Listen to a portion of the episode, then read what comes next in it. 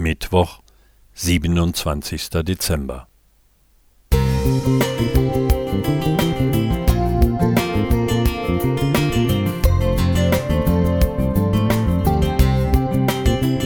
Ein kleiner Lichtblick für den Tag.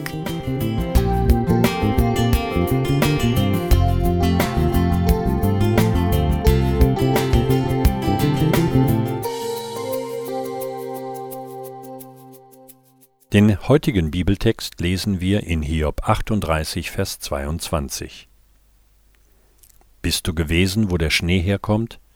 Oder hast du gesehen, wo der Hagel herkommt? Hurra, es schneit, jubelten die Kinder. In den letzten Tagen konnte ich hier im Hochschwarzwald beobachten, wie es in dicken Flocken schneite. Ein wunderbarer Anblick. Vor allem die Kinder freuten sich, endlich wieder im Schnee spielen zu können.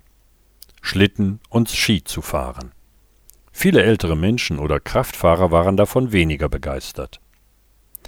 Wie man den Schnee auch beurteilen mag, jede Schneeflocke stellt eine kleine Wunderwelt für sich dar. Wenn der unsichtbare Wasserdampf der Luft, der aus einer Unzahl von Wassermolekülen besteht, unterkühlt und sich um kleinste Staubpartikel sammeln kann, ordnet er sich zu dem wundervollen Gitterwerk eines Kristalls. Wasser kristallisiert in sechseckigen Formen. Mehrere hundert von ihnen verbinden sich, damit eine Schneeflocke normaler Größe entsteht.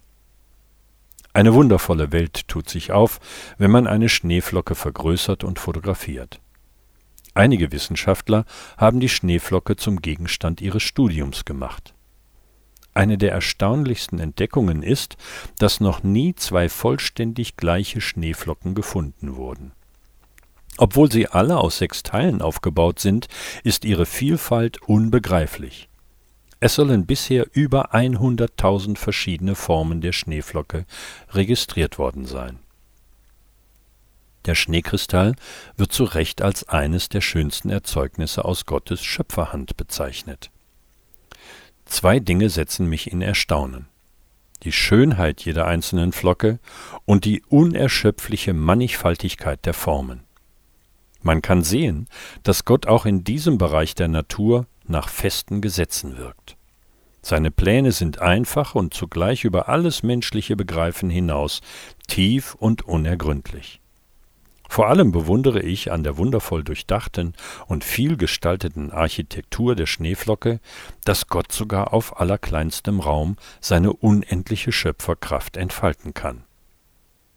Auf die Schneeflocken machte Gott Hiob schon vor Jahrtausenden aufmerksam.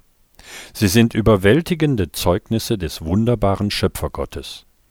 Lasst uns Gott für seine faszinierenden Werke auch heute in der kalten Winterzeit danken. Paul Wiesenberg Musik